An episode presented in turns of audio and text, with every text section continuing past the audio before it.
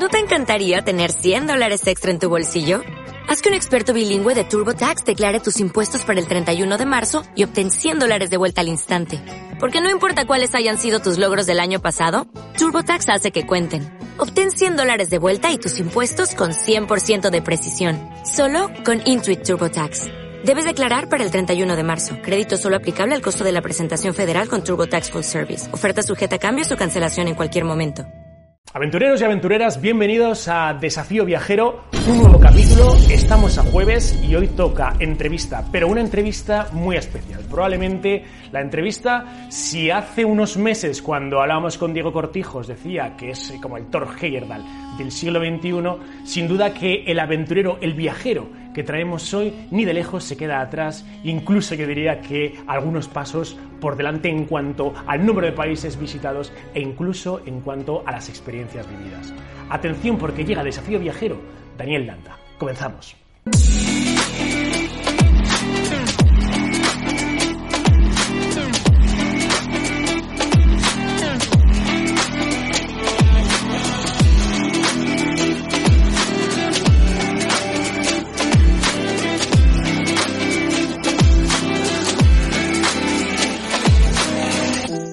Daniel, muy buenos días, ¿cómo estás? Buenos días, pues encantado, encantado de hablar contigo. Bueno, pues eh, eh, un placer tenerte en Desafío Viajero. Eh, probablemente muchos de los que ahora mismo nos estáis viendo os sonará Daniel Landa por sus documentales, Un Mundo Aparte, Pacífico, Atlántico, pues un auténtico viajero que ha mm, dado vueltas por el planeta Tierra en una ocasión, ¿verdad?, del tirón, pero en otras, pues a cachos, ¿no, Daniel? bueno, bienvenido a Desafío Viajero, de verdad. Me hace mucha ilusión que estés aquí. Y a mí también, a mí también compartir siempre con gente inquieta y viajera estas experiencias, pues siempre es un placer, desde luego. Pues bueno, efectivamente, Daniel eh, no solo es viajero, también es periodista, es productor, documentalista y desde luego que, em, bueno, a día de hoy yo he estado buceando estos días por sus documentales, ¿no? Que sepáis que en Amazon Prime podéis encontrar el que es el penúltimo, Pacífico, si no me equivoco, ¿verdad, Daniel? Correcto, sí, Pacífico, Pacífico.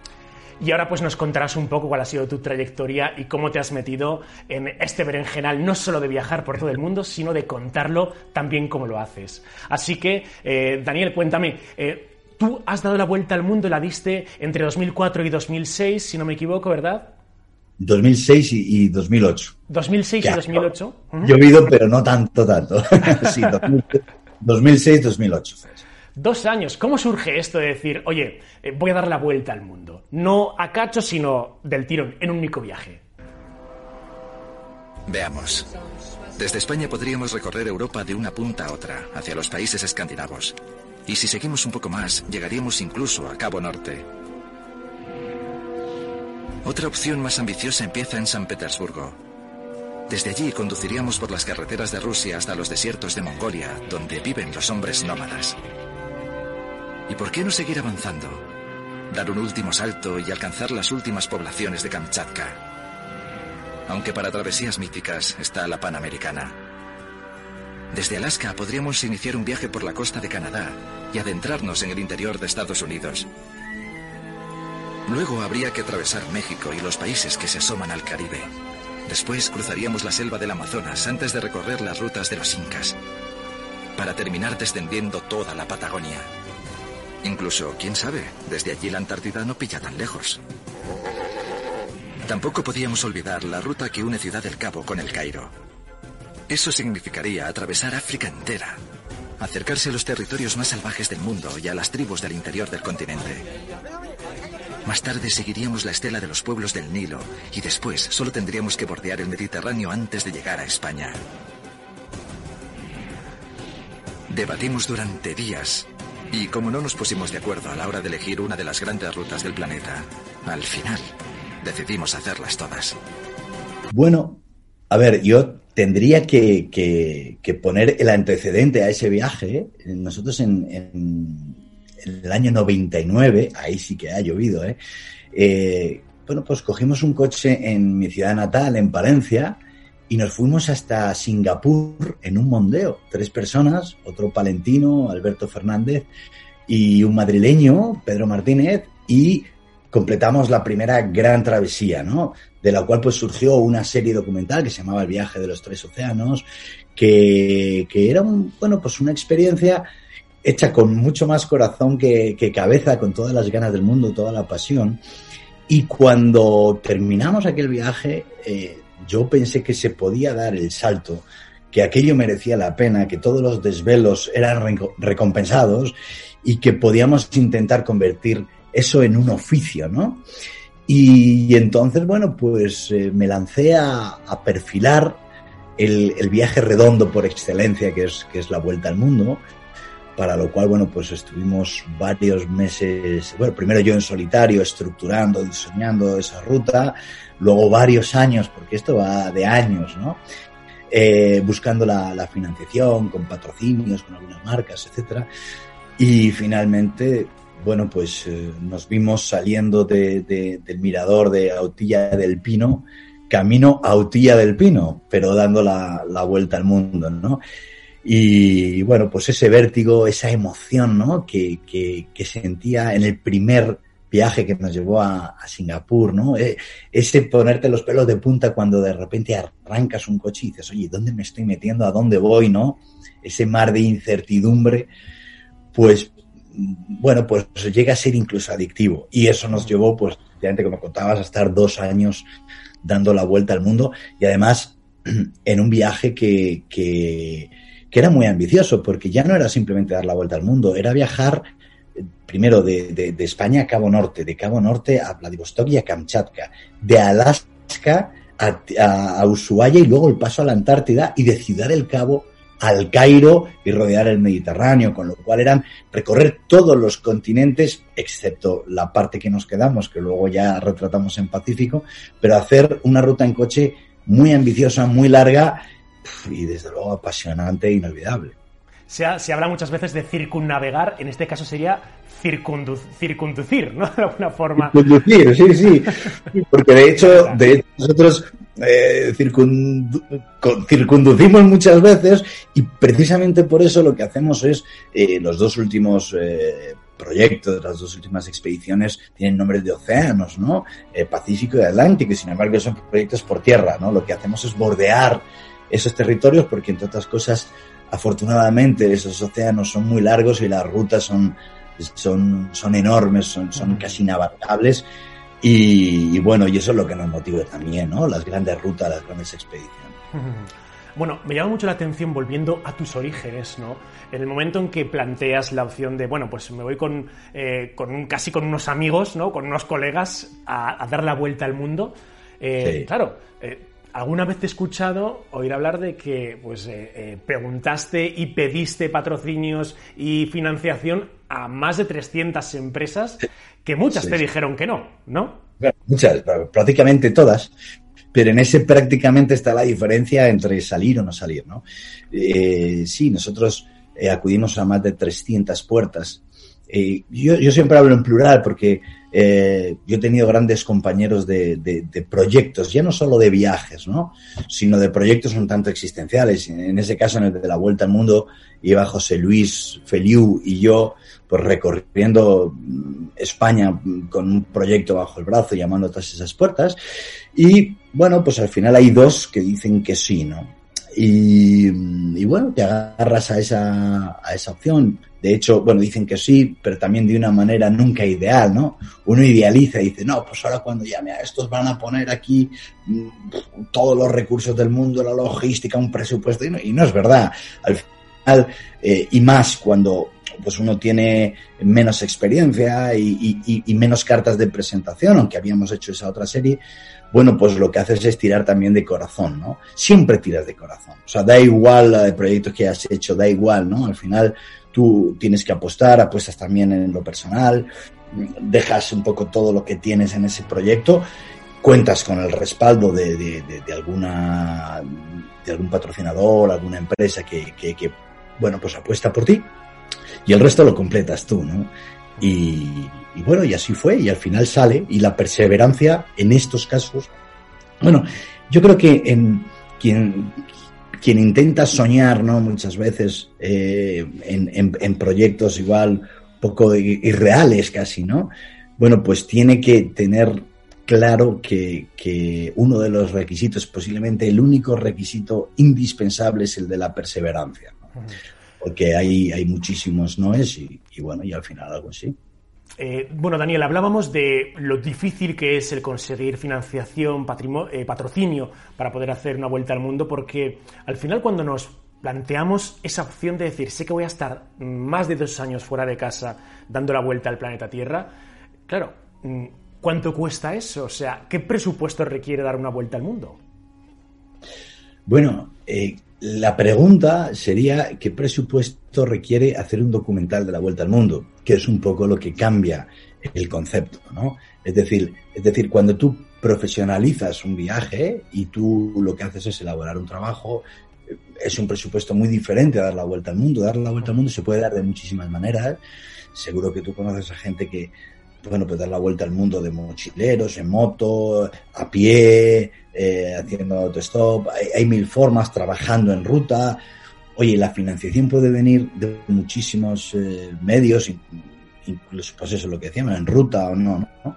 Ahora, cuando tú tienes una finalidad profesional, tienes que tener unos mínimos porque tienes que mantener un equipo, eh, hay una gente que está ejerciendo un trabajo, hay una logística que es indispensable.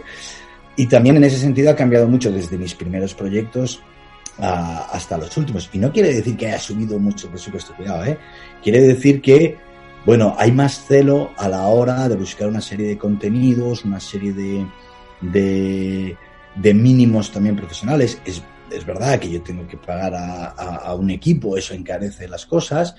Entonces, bueno, depende mucho. La vuelta al mundo puede tener un precio, pues dos años, eh, no te sé decir, a lo mejor de dos, dos, 200.000 euros, si quieres, ¿no? Eh, o 100.000 euros, o, o, o, menos, o 50.000, y si lo haces en un año, pues, pues menos todavía. Se puede viajar por poco dinero. Ahora, hacer una serie documental, que además está la postproducción, que están los equipos de cámara, que está tal, bueno, pues se encarece bastante. Yo no, no, no recuerdo exactamente cuánto era el, el precio de, de, la primera expedición, pero no llegaba a un millón de euros, y estamos hablando de dos años de 13 capítulos, no llegaba, y, pero bueno, tendía a, a esa cantidad un poco, ¿no? Uh -huh. Y eso es lo que, lo que cuesta haciéndolo de una manera muy, muy, muy contenida, te lo puedo asegurar, muy contenida. Uh -huh. Uno cuando eh, prepara un viaje, muchas veces, pues bueno, eh, uno se hace su itinerario, ¿no? Se hace su ruta, piensa en dónde va a dormir o qué medio de transporte va a utilizar, ¿no? Pero yo creo que muy pocas veces tenemos en cuenta los imprevistos, ¿no? Que surgen en todos los viajes. O sea, yo prácticamente es que no conozco algún viaje que haya hecho donde no haya pasado algo que no tenía previsto que, que podía pasar, ¿no? Eh, a ti, cuando viajas por ahí, pues te han surgido muchos imprevistos del estilo que pierdas algo importante, el pasaporte, o que tengas alguna enfermedad, que cojas algo por ahí. ¿Estas cosas pasan? Bueno, eh, es imposible que no pasen, ¿no? O sea, de hecho, al final si tienes en cuenta que hay cosas que no vas a tener en cuenta o que no has tenido en cuenta y que te van a pasar factura. O sea, hay un margen siempre de, de incertidumbre, ¿no? Lo, lo, cual enriquece también los, los, viajes porque convierten un viaje en una aventura eh, y algo programado en algo donde pierdes eh, el, el, control permanentemente. Pues Cosas que nos hayan pasado, miles, te diría, miles, y desde el primer viaje hasta el último. Mira, en el primer viaje que te contaba, que fuimos a, a Singapur, nosotros nos pasó algo que, que yo creo que es, eh, sería propio de Gila, ¿no? Del humorista, porque íbamos conduciendo, me acuerdo que entonces era un Ford Mondeo que tenía las pegatinas de, los patrocinios y tal. Estábamos por la zona de, pues muy cerca a Chechenia, en Dagestán, la, la, provincia rusa de Dagestán, estamos por la frontera con Chechenia y nos encontramos el ejército ruso desplegando tropas el primer día de la guerra de Chechenia. Pero nos encontramos la guerra en la carretera, pero palabra, ¿eh? Nosotros íbamos conduciendo y, yo recuerdo que decía, coño, ¿qué es aquello? No, es un tanque aquello. Se veía como una, eh, parecía una tormenta esta del desierto, empieza el polvo como del camino. Sí, un tanque, ¿cómo que uno? Hay otro, hay otro. Son cientos de tanques. Y nos encontramos los tanques y éramos los únicos que íbamos por esa carretera cientos de tanques que estaban desplegando, desplegando tropas y de hecho, pues llegados a un punto, había un tanque cruzado en la carretera, nos pararon y nos dijeron, pero, pero, ¿dónde vais? Y digo, no, turist, turist. y decía, pero ¿qué turist? Y dice, si estamos en guerra. Digo, ya, pero es que vamos a Singapur. Claro, explícale tú al, al soldado ruso que está haciendo un viaje a Singapur tienes que pasar por ahí, ¿no? Eh, nos retuvieron, mil historias, nos pusieron una escolta. Bueno, pasamos también un momento de, de cierta tensión, ¿no? Pues imagínate, si te puedes llegar a encontrar la, la guerra, pues te pueden pasar mil cosas. Yo he pasado dos veces la, la malaria, ¿no? Pero bueno, son cosas que más o menos encajan dentro de las posibilidades cuando tú sales a un viaje por África, pues oye, ten en cuenta que, que ahí o por Papúa o por donde sea, ¿no? Bueno, pues estás expuesto. Si no estás dispuesto a estar expuesto, no salgas, tío, porque también eh, es algo que hay que tener en cuenta, ¿no? Hay que tener cintura, hay que tener cintura. Yo creo que es más importante tener cintura que tener control cuando uno está haciendo este tipo de, de viajes, porque el viaje te va a llevar por donde tú no tenías ni idea y, simplemente el hecho de ser consciente de eso te prepara para, para tener esa flexibilidad ¿no? y abordar. Y al final, cuando uno se lo toma con esa actitud, siempre acaba cayendo de pie, ¿no? Eh, puedes decir, oye, pues he cogido la malaria o he cogido una indigestión que te va a pasar seguro, ¿no? A, a nada que vayas por un país un poco exótico, seguro que vas a tener una indigestión, ¿no? Pero bueno, e, eso al final te da pues lo que dices, ¿no? Eh, primero, eh, la, la, experiencia de saber que te puede pasar y que tienes que abrazar ese momento y que va a pasar y que luego lo podrás contar porque seguramente vas a caer de pie, ¿no? Eh... No sé si caes de pie o si estás ya acostumbrado a levantarte, ¿no? Que, me parece aún más importante. Al final es verdad que, que, el mundo te demuestra que hay más manos tendidas que, que puertas cerradas y la gente te, te, da unas grandes lecciones y, las cosas acaban saliendo bien, ¿no? Pero muchas veces es, bueno, pues a consecuencia de caer, de, de tropezar, de andar en el barro, de perderte y reencontrarte, y ese proceso, eh, pues aprendes mucho, ¿no? Y te enriquece mucho. Y, lo dices ahora como sentados aquí en casa tranquilamente, pero cuando estás en ruta y te pasa, dicen, me cago en la leche, ¿cómo es posible que nos hayamos metido en este lío y esta vez y otra vez y otra vez? Bueno, pero es el día a día y cuando tomas perspectiva, pues, pues sí, todo, todo es para bien, ¿no? Y todo te hace llegar al punto donde querías llegar y, eh, y eso es mágico, eso es mágico, ¿no? Porque, porque al final se, se cumple, ¿no? Ese, ese sueño de terminar el proyecto pese a todo lo que, lo que hay en el camino. Claro donde desde luego que no te caíste, a pesar del riesgo que ello supone, es en el camino del Wasan en China, ¿no? menos mal, menos, mal que no me caí. Joder, ¿Qué es, es una ¿Qué, ¿Qué, es este lugar? Es una de esas locuras que, que, hay, que además es muy chino, el, el, lugar es muy chino, porque hay que entender también un poco la, la, mentalidad eh, china, es muchas veces de explotar eh, todo a un extremo un tanto eh, visceral, ¿no? Y desproporcionado.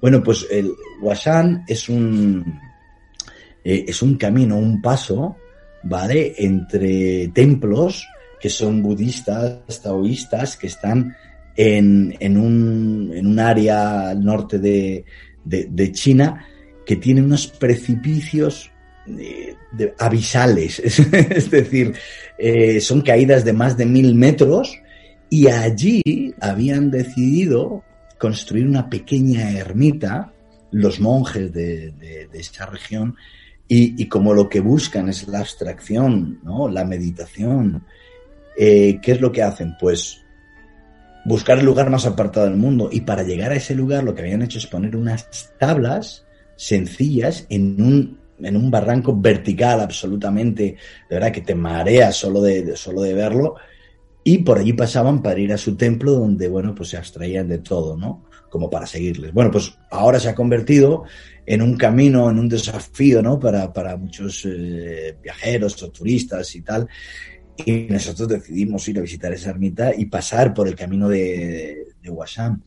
Y yo te diré que soy una persona que tiene, a ver, yo no, no, no diría tanto un vértigo atroz, pero sí tengo mucho miedo a las alturas. O sea, iba con mi chica a una catedral que nos subimos ahí en, en mm, ¿dónde era? Me parece en Albania y nos subimos a una catedral que tenía y me ponía así para hacer la foto y, digo, no, no, me voy a apoyar en la barandilla que me da cosa. Y dice, pero ¿cómo te va a dar cosa? Si tú has estado en WhatsApp y has estado... Digo, sí, pero iba cagado, macho, porque es que, yo iba porque, bueno, pues al final le echas coraje y tiras. Pero es un sitio absolutamente delirante, delirante.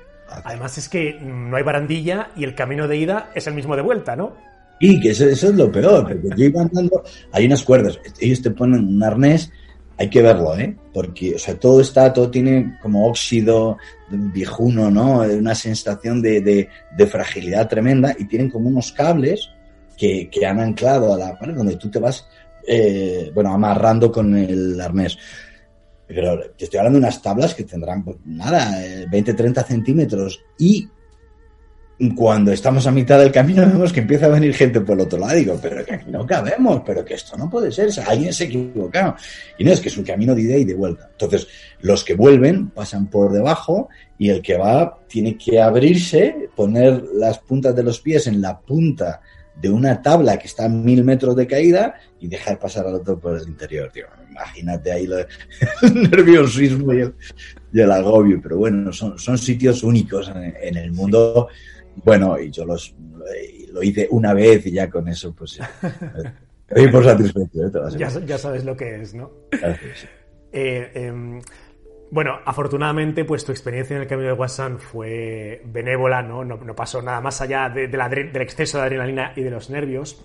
Pero, ¿alguna vez en tus viajes, eh, Daniel, has tenido miedo por decir, no sé si esto lo voy a contar? ¿Has estado cerca alguna vez de la muerte en tus viajes? Pues mira, em, sí, alguna vez. Mira, nosotros hemos estado en, la carretera, suele ser el, lugar más vulnerable de todo, sobre todo en algunos sitios, ¿no? En Bolivia, por ejemplo, nosotros íbamos por caminos, y no hablo de la típica, eh, la carretera del diablo que llaman y tal, no, no, hablo de, de, no, la, carretera de la muerte, me parece que es, no, hablo de, de otros caminos que donde hay mucho más tráfico, donde hay lluvias, donde hay barro y donde hay unos abismos, o sea, da igual que el abismo tenga 50 o 150 metros, te da igual, a, efectos prácticos el diagnóstico será el mismo, ¿no? Al final. Al final. Y, bueno, y hemos pasado momentos de apuros. Pero te diré que en, mi último viaje, en un capítulo que hemos editado, que estamos trabajando en, en la edición en este momento, es decir, todavía no se ha, no se ha emitido, yo viví una de las experiencias más extremas que he vivido nunca y además fue por un afán de conocer ese África profunda, ¿no? Y bueno, te, lo voy a anticipar a riesgo de hacer así un gran spoiler, pero bueno, te, lo, te lo perfilo un poco, ¿no? Sin, sin entrar en demasiados detalles, pero yo me sometí a una iniciación africana consistente en la ingesta de una planta que se llama iboga, en un ritual que, ellos llaman Buiti, y Buiti es el dios de, esa religión que practican ellos, donde, bueno, pues tiene un efecto enteógeno, la, la, raíz de esa planta es la que se, ingiere y te llega eh, o te puede llevar a tener una serie de, visiones místicas, ¿vale?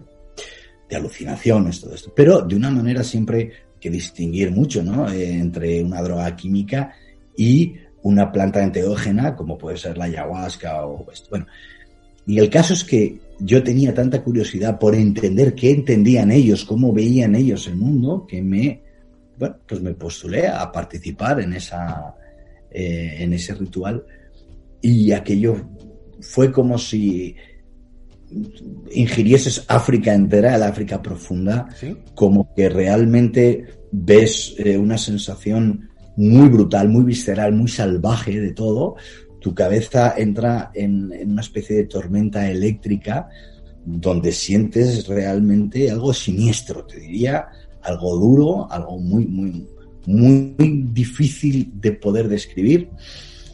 Y físicamente entras en un estado mm, extremo también, hasta el punto de que yo hubo un momento que temí por no salir de ahí. Y de hecho, bueno, pues luego supimos que había gente que había participado en, esos rituales y que no había salido o que habían salido de una manera irreversiblemente tocados, ¿no? Mentalmente, porque es algo muy mental, pero también es algo muy físico.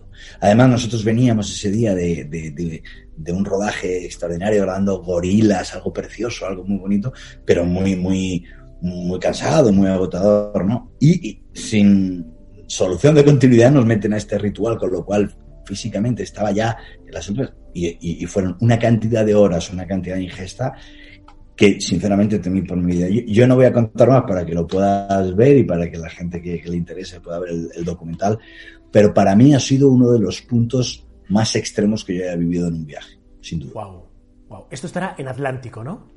En Atlántico. Porque Atlántico, que es la última serie, eh, bueno, la, tuvimos que dividir por, por eh, bueno, pues por la pandemia, ¿no? La, pandemia ha roto muchos sueños, mucho trabajo y, y, por desgracia, pues muchas vidas, ¿no? muchas familias. Y, a nosotros, bueno, pues también nos afectó a nuestra manera, afortunadamente de una manera menos visceral, pero, pero sí que tajante en lo que es el proyecto. Y nosotros llegando a Benín, eh, bueno, supimos que, que Camerún había cerrado la frontera y que el espacio aéreo de Benín estaba a punto de cerrarse. Eso significa que o te largas o te quedas y te quedas indefinidamente. Claro, yo ahí, y estábamos hablando además de un parque nacional espectacular que íbamos a ir al día siguiente, todavía no sabíamos, podíamos arriesgarnos ahí, pero creo que fuimos vamos, eh, responsables pensando en un equipo. Yo al final voy con unos también, no solo con unos amigos, un equipo y unos compañeros de viaje, sino también unos trabajadores que trabajan para hacer un trabajo y que hay que sacarles de ahí. Y yo mismo, pues evidentemente, eh, a ver, tengo a mi familia en, en, Madrid, no tengo ninguna ganas de quedarme encerrada en un país, en una ciudad como Cotonou, no tiene sentido. Y entonces, pues tuvimos que salir de allí a la carrera y volvimos a los nueve meses, volvimos de una manera muy diferente. Ya no volvimos todos, todo cambió y vivimos los últimos cuatro meses en los que completamos el, el viaje. Solo te puedo decir que ha sido otro viaje. Si aquello era una aventura, esto mm, fue una expedición con mayúsculas donde no podíamos cruzar las fronteras terrestres, donde en vez de ser cuatro personas éramos dos para grabar un documental de estas características con todo el equipo en un África que estaba bloqueada, donde la gente además, la gente, sobre de países como Gabón, República Democrática del Congo, cuidado, o sea, es, es, una atmósfera un tanto hostil, o sea, no, el turismo allí no, no tiene una gran acogida y por lo tanto son gente recelosa, si tú vas con una cámara más todavía, y si vas en tiempos de pandemia ya ni te cuento, porque eres el blanco más blanco de todos los tiempos, porque no hay nadie más, no había nadie más, ¿no? Entonces hemos estrenado lugares donde hacía un año que no pisaba nadie, lo cual te da una sensación de privilegio, una sensación eh, fantástica, ¿no? decir, mira dónde estamos, no hay, estamos solos en este parque natural, como en uno en Gabón, el Parque Nacional de Bindo. aquello era un paraíso vacío, ¿no? Y entonces eso es, es fascinante la sensación, pero por otro lado te dificulta cada paso, ¿no? Porque están, son poco proclives en, en estos países a abrirse mucho al, al, extranjero y en estos tiempos pues se agudiza un poco, ¿no? más allá de las cuarentenas, PCRs y permisos especiales en, tiempos de pandemia, que es algo, pues bueno, pues muy pesado, muy cansino y que nos complicó, nos complicó bastante. Pero todo, todo ha sido visceral. Todo el viaje de repente ha entrado en una intensidad que la verdad yo no había vivido nunca en una expedición, en estos cuatro últimos capítulos. De hecho, creo que cuando eh, se pues inicia todo el tema de la pandemia, ¿no? Y te das cuenta de que, oye, tenemos que salir de aquí, estabais a una distancia del aeropuerto que casi era la misma el mismo tiempo al que salía el avión, ¿no? Nosotros estábamos en una pequeña ciudad que se llama Bucumbe, que, que está a 10 horas de Cotonou, y el vuelo salía a las 12 horas. ¿Vale? Entonces, bueno, y, te puede pasar puede pasar mil cosas. De repente paras a echar gasolina, no, no hay gasolina. O, la gasolina no tiene la, apertura hay que meter un tubo y qué tal, como contábamos y todo esto, pequeñas cosas, pero te podrían pasar otras, otras mil cosas, como que te pare la policía y te tire una hora ahí y pierdas el avión. O entonces lo que hicimos fue una carrera, la verdad, pues, pues imprudentes, pues sí, pero más imprudente posiblemente sería quedarnos. Ahí tenías que tomar decisiones muy rápidas eh, muchas decisiones, intentar comprar los billetes en ruta, que tampoco era fácil porque quedaban pocas plazas. Y bueno, y así llegamos al aeropuerto justo, muy justitos, con los billetes comprados gracias a unos amigos. Desde luego que eh, África es un lugar mágico, ¿no? Eh, a mí, mira, Daniel, el país que más me ha, me ha impactado el alma es eh, sin duda pues Etiopía probablemente, porque yo allí de verdad que conocí gen- la gente más feliz que he conocido en mi vida, la conocí allí, ¿no? Y hay gente que no tiene nada, o sea, que no tiene móviles, que no, no tiene cámaras de fotos, ¿no? Que lo único que tiene es relaciones sociales entre ellos, el estar en comunión entre ellos, ¿no? Y no tan pegados muchas veces como estamos nosotros a la tecnología. Y creo que África es una enseñanza constante, ¿no? Sí, pero, a ver, eh, estoy completamente de acuerdo contigo. Yo creo que Etiopía es un lugar mágico, ¿vale? Etiopía, yo fíjate, es África lo que a lo mejor la India a, a Asia, ¿no? Eh, Tiene, tiene, bueno, pues una cultura muy identitaria, muy diferente. Es el único país que no ha sido colonizado en África, ¿no? Y a mí me parece que es un, es un país fascinante. Y yo lo he vivido en otros muchos sitios, el, el África sahariana, el, en, Mauritania, yo he vivido encuentros en otros sitios, en los poblados donde la gente te da, ¿no?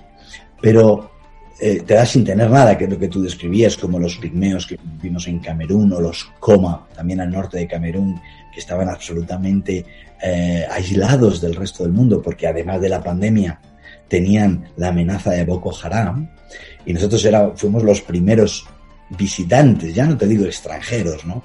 Visitantes que tenían en dos años.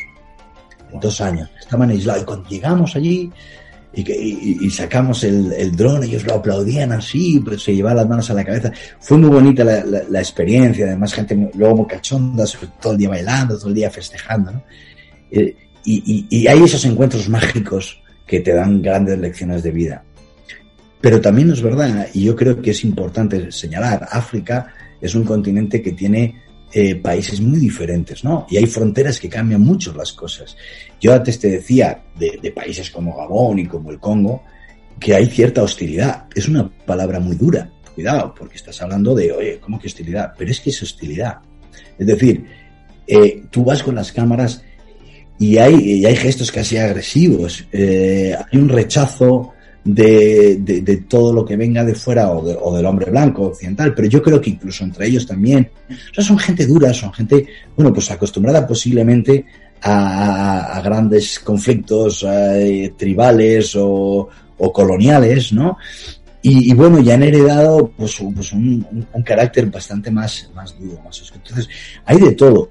Yo siempre me quedo y nuestro objetivo y nuestro y a mí lo que me gusta es encontrar esa magia que tú describías en Etiopía y la hemos encontrado en, en, mil sitios del rincones que es maravillosa pero yo también intento no ser excesivamente condescendiente no eh, y, y, creo que hay actitudes en África que, que de alguna manera también hay que poner mmm, hay que dar voz en, en, en, esa forma que tienen, que hace que sea complicado viajar por, por la parte occidental de África, cuidado, ¿vale? Y no es tan fácil. O sea, yo he llegado a Sudán, me abrían las puertas de las casas, me daban dátiles cada vez que pasaba, paraba a preguntar algo, me daban un racimo de dátiles, me invitaban a cenar permanentemente, es una cosa de locos. Por ejemplo, Sudán, Etiopía, en Egipto también me ha pasado, en Mauritania, en algunos sitios en Senegal. Es decir, hay, hay mil sitios maravillosos en Angola, pero bueno, luego vas a Guinea, vas a, Gabón, al Congo, a algunos sitios de Camerún, y, y, también hay que decir que, que, es todo lo contrario, ¿no? Entonces, bueno, hay que poner en la balanza todo, pues al final es tampoco juzgar excesivamente, intentar disfrutar, intentar comprender, intentar empatizar si te dejan, ¿no? Que a veces es más difícil. Bueno, desde luego que he visto que has estado por, en Sudán con, en las pirámides de Monroe, que de hecho Sudán creo que es el país que más pirámides tiene del mundo, ¿no? Y, y, que son muy impresionantes esas pirámides, yo me muero de ganas por darme una vuelta por allí y sobre todo, ¿es seguro viajar a este país, por ejemplo? A ver, yo, bueno, yo te hablo con la distancia del, del tiempo, ¿no? Nosotros viajamos en el año 2008 eh, a Sudán cuando Sudán era el único país, que es el Sudán del Sur, ahora es el más reciente del mundo, ¿no? Yo no sé, yo creo que Sudán del Sur tiene conflictos, creo que Sudán del Norte, pero del norte no los tiene, ¿no? Pero cuando nosotros llegamos a las pirámides de Meroe, es otra sensación de, estar en otro paraíso también, solos completamente, eh, a 50 grados. O sea, yo creo que hacía 49, 50 grados literalmente allí. Sin embargo, ves que, bueno, pues los nubios, ¿no? Que es esa cultura que es la precursora de, las pirámides de Egipto. Al final, las pirámides en África, eh, bueno, pues los verdaderos arquitectos eran los nubios, los pueblos nubios de, de Lo. Y, primero, eh, es como absorber la historia, el paso del tiempo, esa cultura, yo te hablaba tan, tan absolutamente armónica, tan hospitalaria, en un contexto tan desolado como puede ser el desierto y a la vez tan hermoso, y por otro lado con la bendición de ese río, ¿no? Que cubre todo de palmeras, ¿no? Y en ese contexto llegas a esas pirámides que éramos pues eh, tres descerebrados que llevábamos dos años ya por entonces recorriendo el mundo sin saber ya dónde estábamos alucinando de cada encuentro. recuerdo de dormir al raso, eh, porque no hay otra manera de dormir allí. O sea, tú, te dan una especie, son como una especie de, de somieres, así como de goma, que tú te tiras al raso, duermen maravillosamente bien viendo las estrellas y al día siguiente amanece y, y, muy prontito, porque tienes que ir siempre temprano por el calor, fuimos a descubrir las, las pirámides de Meroe. una experiencia brutal. Pero no solamente las pirámides de Meroe, todos los pueblos nubios del camino, eh, a mí es una de las cosas que más me sorprendió. Además íbamos como con mucha prisa porque, porque por cuestiones logísticas teníamos que llegar a Egipto rápido y tal, y fue una pena, porque a mí me hubiera encantado pasar una semana parándome los pueblos nubios. Y te iban a ofrecer eh, cena, comida, desayuno, sin lugar a dudas, porque la gente es maravillosa y los sitios son como pues de otra época, ¿no? Es como un gran Belén, ¿no? Con sus casitas decoradas, sus puertecitas, sus, camellos, es algo maravilloso. Qué maravilla. En, en, África, un país donde hay tanta magia, tanta, tanto chamanismo, ¿no? Eh, ¿Tú has vivido, has experimentado alguna ceremonia tipo vudú? Sí, sí, sí. Nosotros estuvimos, de hecho, en Benín viendo una ceremonia vudú. Bueno, vimos varias. y, de hecho, en, en, una de ellas, nosotros habíamos hablado con, eh, con los responsables, los sacerdotes, ¿no? Y nos, nos permitieron quedarnos para grabar y tal. Entonces, hubo un momento que acaban unos bailes, unas historias, dicen ahora por favor y echan a todos los niños, a las mujeres, a un montón de gente que no eran iniciados y nos dicen, y ustedes también fuera. Digo, pero hombre, si hemos hablado a las 2 de la mañana, llevamos todo el día allí y nos echaron, nos echaron. Yo me cago, Y luego lo entiende, luego te da, me dice, bueno, vale, es que están grabando una cosa que es especialmente sagrada para ellas y, secreta y por lo tanto no pueden ver.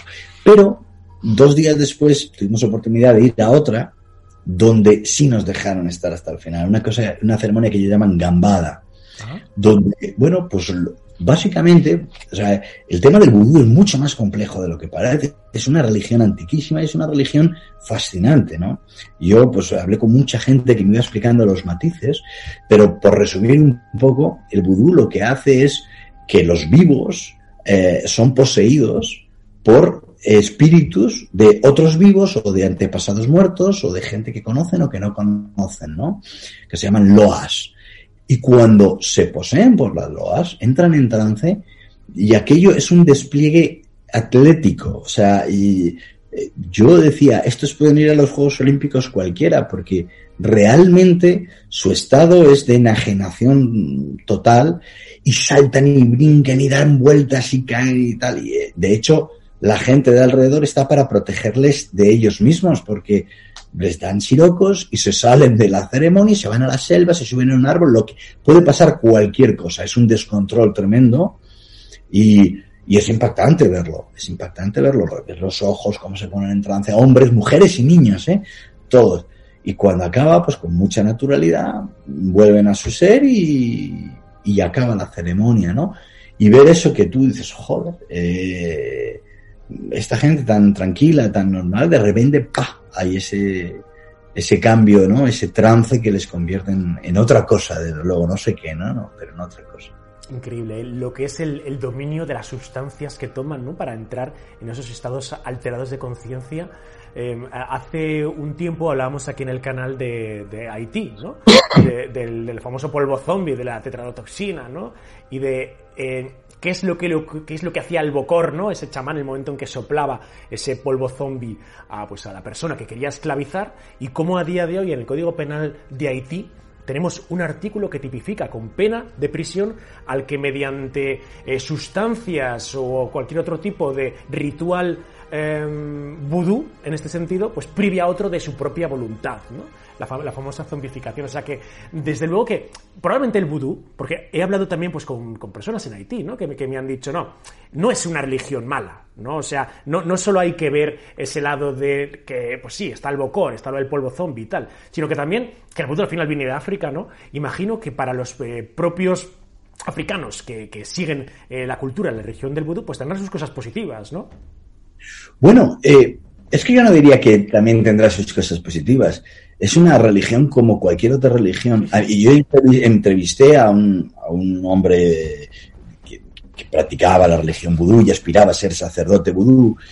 Y yo le hice esa misma pregunta un poco. Y él me miraba así encogido y me dice, pero es que, porque yo le decía, hay muchas acepciones malas con el vudú. Y él me decía, bueno, tiene esa fama, y dice, pero todas las religiones tienen una cara A y una cara B. ¿no? Eh, pues en el, cristianismo está la parte eh, satánica, ¿vale? Si tú solamente te centras en la parte satánica, dice, pero con muchísima diferencia, el vudú es una religión que está orientada hacia el bien, hacia la protección, hacia los vínculos humanos con los familiares, con los amigos.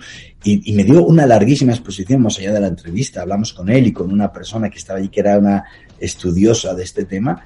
Y tú al final acabas comprendiendo que te quedas más con la estética que con la ética. Es decir, tú ves los muñecos, ves los bailes, ves el trance y dices, uy, esto es demoníaco. Pero no, en realidad lo que están haciendo es intentar contactar con sus antepasados para que haya un vínculo afectivo y fraternal y todo esto. Es decir, hay, eh, eh, claro, no, sabemos, ¿no? Y por lo tanto tendemos en, en muchas ocasiones a juzgar de forma muy fulminante por lo que nos parece. Alguien te saca una calavera y te dice, oh, este está loco, es malo, es el demonio.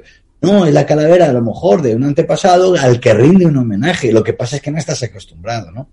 Y de hecho, eh, eh, nosotros en Atlántico hemos hecho un ejercicio que a mí me ha parecido muy enriquecedor en lo personal y es intentar poner un espejo de África en España, en nuestro país, ¿no?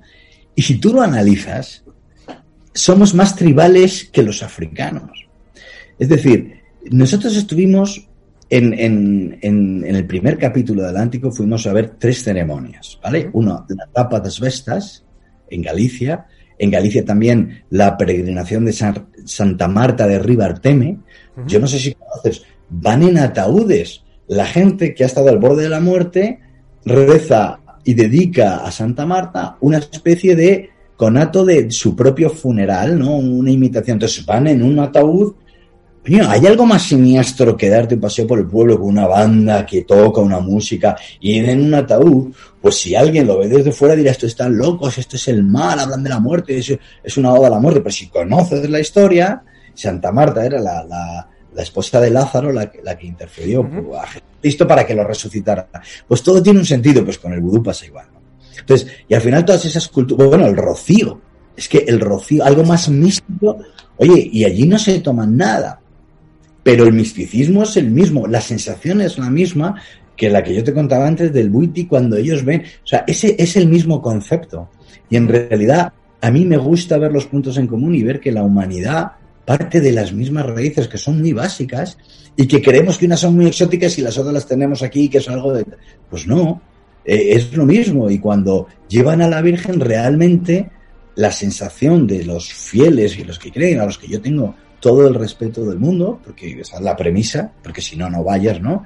Eh, es que creen que efectivamente tienen la, la, certeza de que están llevando a un ser superior divino que los, los protegió durante la guerra de independencia. Por lo tanto, y, y las caras y los lloros y las lágrimas son verdaderas. ¿Qué es más tribal, no? ¿Qué es más exótico? ¿Qué es más, qué es más visceral? Y, qué raíces son más profundas? Pues yo creo que tienen mucho en común, la verdad, tienen mucho. Y creo que es bonito que, exista eso. Ahora que lo comentabas, fíjate, estaba pensando también una tradición que se hacía en el medievo en Galicia, al concluir el camino de Santiago, el peregrino llegaba a Santiago agotado totalmente, pero si quería conseguir esa prueba de haber hecho el Camino de Santiago, pues tenía que llegar hasta la playa de Santiago, a Noya, ¿no? Dar 20 kilómetros más a sus pies hasta llegar a ese punto. Y hoy en día, cuando eh, entramos en Noya, eh, hay una pequeña iglesia, la iglesia de Santa María Nova, donde en el interior vamos a encontrar tumbas bajo las que no hay absolutamente ningún cadáver. Es decir, lo que hacía el peregrino era esculpir en esa tumba quién había sido hasta ese momento por ejemplo, si había sido un sastre, pues unas tijeras, un marinero, un ancla, la esculpía ahí en una pequeña lápida y allí dejaba su antiguo yo porque había sido transformado totalmente por la experiencia espiritual del Camino de Santiago, ¿no? Y lo tenemos aquí al lado. Y, efectivamente lo, tienes ahí, ¿no? Estás viendo un cementerio donde no hay cadáveres, donde lo único que vemos son tumbas simbólicas de esa gente que dejó allí a ese antiguo yo. Y me parece fascinante, ¿no? De cómo, pues, hacemos lo mismo que podrían hacer en África o en cualquier otra cultura. Bueno, eh, tiene mucho que ver con, algo que tú has visto y has retratado, ¿no? Como son los, los, tautau, es decir, se les entrega comida, a ver, ellos, eh, los tautau de, ahí tienen, ¿no? Tanatoraya, mira, claro, ahí justo, ¿no? Son representaciones de un ser. Al final, es, es eh, la línea tan estrecha y los Tanatoraya son expertos en, en esa. Eh, eh, en los Tanatoraya no es tan estrecha esa línea. Yo diría que es una línea muy gorda, ¿no? Porque viven un poco a medio con un paso pensando en la muerte permanentemente, ¿no? Y tienen esa conexión el mundo de los vivos, de los muertos, del renacer. O sea, es que hay miles de culturas y, y, la verdad es que a mí me, me, me seduce mucho. Bueno, y me. Y, para mí es un orgullo poder empezar a entender, es una satisfacción más que un orgullo, ¿no? Poder empezar a entender los puzzles de esta raza humana y ver y detectar además que los puntos se conectan más de lo que nos alejan, ¿no? Fíjate que nosotros en nuestra serie vamos buscando un poco la parte exótica, pero intentamos eh, humanizarlas y, estrechar un poco la, la distancia, ¿no? Y bueno, eh, hay, mil cosas parecidas. Entonces me hablabas, mira, te, cuento esto porque, porque yo creo que es interesante. Me hablabas de Haití, de que prohibían eh, el uso de ciertas sustancias para, eh, bueno, pues que pueden provocar ciertos trances o ciertas reacciones. En Vanuatu, que es uno de los lugares para mí más fascinantes que yo he visto en mi vida, que está en la Melanesia, es un país que mucha gente no conocerá, pero está a medio camino entre Australia, Nueva Zelanda, por ahí, ¿no? Eh, tienen eh, una ley que prohíbe a los hechiceros poder hacer rituales de enamoramiento. Porque por lo visto, y esto te lo cuentan, hubo una pandemia, entre comillas lo de la pandemia, porque ahora no, pero sí que es verdad, hubo una ola de separaciones, divorcios y demás, porque había, por lo visto, unos hechiceros que eran infalibles. Tú decías, mira, por tanto, ¿tú con quién quieres estar? Pues con fulanita o con menganito. y era dicho y hecho. Y entonces hubo tal oleada de divorcios, separaciones, dramas familiares, que el gobierno tuvo que intervenir para prohibir esas eh, sesiones, ¿no? Y, joder, y el caso es que te decían, te decían, mira, tú no ves parejas como que no encajan uno con otra, que hay una, chica muy guapa y un hombre eh, muy bajito, muy mayor, o al revés, o tal. Y digo, pues, ¿verdad? Y eh, te llamaba la atención, había mucho. Y dice, eso es por eso. Y te lo explicaban con tal naturalidad que tú decías, joder, pues va, a ser, ¿no? Vanuatu es otro país, eh, mira, temido en las competiciones internacionales deportivas. Nadie quiere jugar contra Vanuatu por el amplísimo conocimiento que tienen de la magia, tanto de la magia blanca como de la magia negra. Y la gente que allí es muy supersticiosa y que cree en esto, no quieren jugar contra, contra Vanuatu. Vanuatu es un pueblo para, para estudiar detenidamente porque es interesantísimo. ¿Y esto está en la Melanesia? En la Melanesia, sí. Está cerca de las Islas Salomón y de toda esa parte del mundo, que yo creo que es la más desconocida, fíjate. Yo, creo que la gente no sabe dónde está Vanuatu por lo general, y lógico, es un archipiélago perdido, y cada isla de cada archipiélago además es una historia a cada cual más, más fascinante, ¿no? Geológicamente, culturalmente, paisajísticamente, todo, o sea, es, es un sitio eh, brutal. Lo que pasa es que para llegar allí te tienes que tirar dos días y es, es muy, muy largo el camino, es caro, está. Bueno, de hecho, ahí en la Melanesia creo que está la isla de Tana, donde es toda esta historia de, de los cultos cargo, de la historia de John Frum, ¿no? Y, bueno, pues la religión que se han construido ahí por los americanos que a finales de la Segunda Guerra Mundial, pues eh, hacían que cayesen en sus, de sus aeronaves una caja que ponía a cargo y donde había alimentos y provisiones, ¿no? Y esta gente dijo, pues habrá que hacer algo parecido para que también lo tengamos nosotros. es maravillosa esa historia. Yo estuve ahí en, en, esa isla con esa, con esa tribu, eh, que además es una tribu que, que construye... Eh, eh, o sea, tú entras a su poblado y es como entrar en una película de Tim Burton, que creo que lo, lo, lo, lo, describo así, ¿no? Porque tú ves casas en los árboles, pero son los, los banianos, que son unos árboles gigantes, maravillosos, con unas o sea, no te puedes imaginar la, la, anchura que tienen. Es un poco, pues eso, de, de, avatar, ¿vale? O sea, como un, como un escenario así real. Y ahí construyen sus casas y tal. Y, había habido un, un, un ciclón terrible, posiblemente el ciclón más terrible del hemisferio sur de la historia y había arrasado con la isla de, de, de, Tana, pero ellos habían sobrevivido, ¿no? Y bueno, son, son historias fascinantes. O sea, es que eh, en cada, en cada isla ves una historia diferente. Y en una isla que está muy cerca, que es la de Espíritu Santo, que también es Vanuatu, en el mismo archipiélago, donde arrasa todo el archipiélago el huracán, el ciclón, excepto en una isla. Porque aquí no, no azotas, está todo. Y no. Y entonces voy a hablar con el Consejo de Sabios y me dicen, no, no, no, es que aquí lo, lo desviamos. Digo, ¿cómo? Vaya. ¿Cómo que desviasteis un ciclón? sí, sí, sí, sí. Nosotros tenemos un ritual aquí, entonces nos, juntamos todo el consejo de, sabios, todos los chamanes, y entonces, además lo cuenta él, dice, eh, eh, escuchamos el nombre del ciclón que se llamaba Pam, y todos empezamos pam, pam, pam, pam, no sé qué, hicieron tal, tal, tal. Pues tío, que no pasa el ciclón por, por Espíritu Santo, y de verdad que las de arriba y las de abajo estaban destrozadas. Entonces al final dices, oye, te, suena cómico, suena tal, pero yo he visto con mis ojos unas islas destrozadas y una no. Qué fuerte. Sí, de verdad, ¿eh? de verdad. Entonces, estas cosas, yo, todo, todo este mundo mágico, ¿no? Que como no entendemos, todos descartamos. A mí me gusta poner el acento en la posibilidad y en la, bueno, oye, algo tiene que haber, algo tiene que haber. Y ahí, bueno, te contaría mil historias allí de, de, de, de, esas islas, ¿no? De cosas que pasan y demás.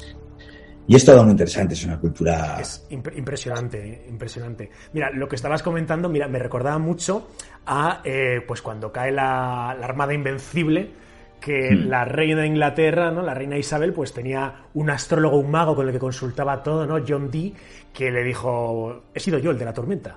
O sea, he sido yo el que la cae, ¿no? Bueno, se, apuntó, se apuntó ahí le vino de, de, se la apuntó, se la apuntó.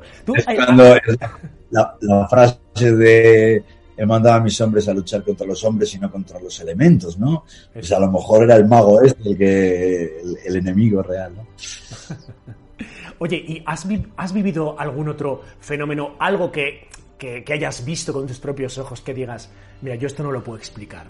Eh, no sé cómo interpretarlo, pero no tengo ni idea. O sea, racionalmente lo que estoy viendo no tiene ningún sentido.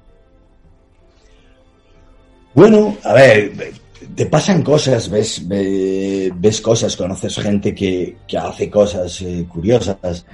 Eh, mira, te contaré que en, en, Australia, fíjate, cambiando un poco de la parte tribal, ¿no?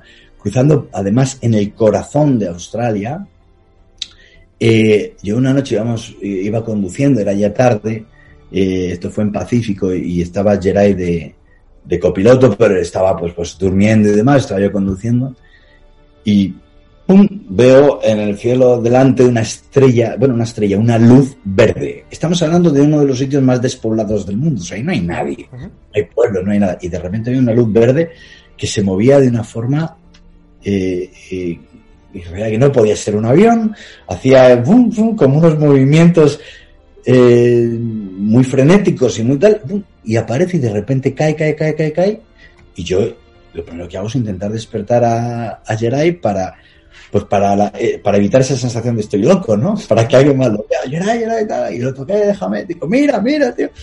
Y ya cuando se desperezó y tal, ya se- desaparece la estrella, que te da mucha rabia esas cosas, ¿no? Coño, me he visto, ¿no? Y bueno, me quedé con eso y me quedé pensativo y tal. Y al día siguiente llegamos a un, a un pueblito y el joder, ¿cómo se llamaba este pueblo? La verdad es que no me acuerdo, no me acuerdo el nombre, Warrington o algo así. Bueno, Ujú. y eh, estaba la gasolinera decorada como con, con figuras de extraterrestres, de aliens, de tal. Bueno, no, digo, pues.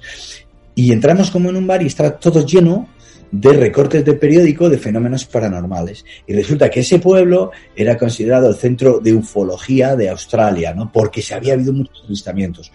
Y entonces yo leí en dos artículos que había gente que había avistado en, un sitio donde no había nadie luces verdes por la noche que se veían de forma y tal, ¿no? Y dije, ah, mira, ves lo que yo te dije anoche y tal, ¿no? Lo, lo- lo hemos visto. Pues sí, pues pasan, eh, pues ves, cosas eh, un poco inexplicables y otras que, que te hacen sentir eh, como Indiana Jones, ¿no? Que, que casi, que, que digamos rozan con lo, eh, con lo insólito, pero tiene una explicación no paranormal, ¿no? Y yo recuerdo en Borneo que íbamos eh, con la tribu de los Tring y íbamos con un guía que además era muy activista, muy, muy, porque, porque están muy perseguidos por el tema de la plantación de la palma de aceite, están quitándolos de los territorios, tienen un gran drama como en tantos sitios. Y el caso es que este tipo, Willy, se llamaba, íbamos a hacer una excursión a un sitio que era espectacular, que había unos pináculos de, roca y tal, una cosa muy interesante. Pero en mitad del camino dijo, esperad aquí. Y dejó que se fueran todos y de repente nos desvía por la selva. No hay camino, no hay senda, nada, y ve con un machete, pim, pam, pam, pam, pues unos cuantos kilómetros, y de repente nos lleva a una roca que de verdad, de, de- de película de, de, pues eso, de Indiana Jones o de Tarzán, o tal, una roca llena de lianas, con un sol que parecía un plató, y dentro de la roca eh, había una oquedad, tú podías subir arriba, y arriba había como una cueva.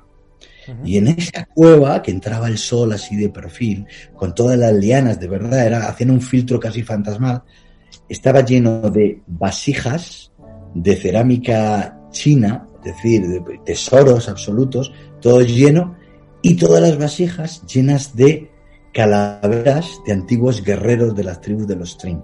Hasta el punto de que había una que tenía el cuerpo entero, y luego el interior de la cueva era una, una osamenta entera, lleno, lleno, lleno, lleno todo de huesos. Y él nos llevó de una manera clandestina para que pudiéramos dar testimonio con la condición de que nunca dijéramos el lugar exacto, ¿no? Cosa que le dije, "Pues no te preocupes que no sabría volver aquí, pero, pero, eh, y nunca lo, lo, lo revelaría, claro, ¿no? Y era un tesoro arqueológico eh, de, de todo tipo, ¿no? Porque a Borneo llegaban muchos barcos y muchos encallaban y por naufragios y tal. Pues había como mucho comercio de vasijas antiguas, de cerámica china. Y ahí con toda, con toda esa cultura, que era como, digamos, el punto más sagrado de la cultura de los Trin, está en mitad de la selva en un sitio que no conoce prácticamente nadie. ¿no? Wow. Bueno, pues esos, esos momentos son también impagables, la verdad. Te sientes como el descubridor casi cuando llegas allí, ¿no? Sí, sí, te sientes. A ver, pues no puedes evitar un cosquilleo, ¿no? De decir, joder, estoy ante, ante un tesoro, eh, estoy ante algo muy único, además algo secreto, ¿no? Y ese punto de, de secretismo te da también esa sensación del privilegio de poder desvelarlo tú, de poder ser testigo tú, con la condición de nunca decir dónde, dónde estaba, ¿no? Lo cual me parece, me pareció uno de esos momentos inolvidables. La verdad es que me recordaba mucho, tal y como lo estabas contando, pues a cuando lees a Lubin Buchard, ¿no? Cuando descubre Petra, ¿no? Que tampoco puede decir nada, ¿no? Y está ahí. O, o el descubrimiento del Machu Picchu, ¿no? Que también. Eh, Sí. Tuvo que ser esa sensación eh, que, que- que tuvo eh, el descubridor en el momento en que llega allí, ¿no? Y, y, bueno, o, o hablábamos antes de Diego Cortijo, ¿no? Es- esa famosa, ro- ese rostro del Inca eh, que, que muestra en sus reportajes, ¿no? Pues un poco Pues, lo que tú estás contando. yo cuando vi la, cuando vi la, la- la roca de, de- de Diego, ¿no? Y, y dije, joder, qué, qué gusto da, ¿no? Ver cómo alguien puede sentir la felicidad de estar delante de eso. Además, mira, le habrá costado infinito. Pues es, no hay otra manera, como te decía al principio, ¿no? Y una persona que llega y consigue llegar a ese momento, esa recompensa es impagable, ¿no? Y, y, además te alegra mucho, ¿no? De que alguien pueda, porque ves a través de sus ojos la emoción de poder descubrir eso y desde luego, vamos, yo, yo le aplaudo, le aplaudo porque, porque me parece un, un logro y me parece una satisfacción que él se quedará por vida. Yo cuando vi este, este santuario de los trincos, pues es lo mismo, ¿no? Al final son cosas que dices, ha merecido la pena el esfuerzo.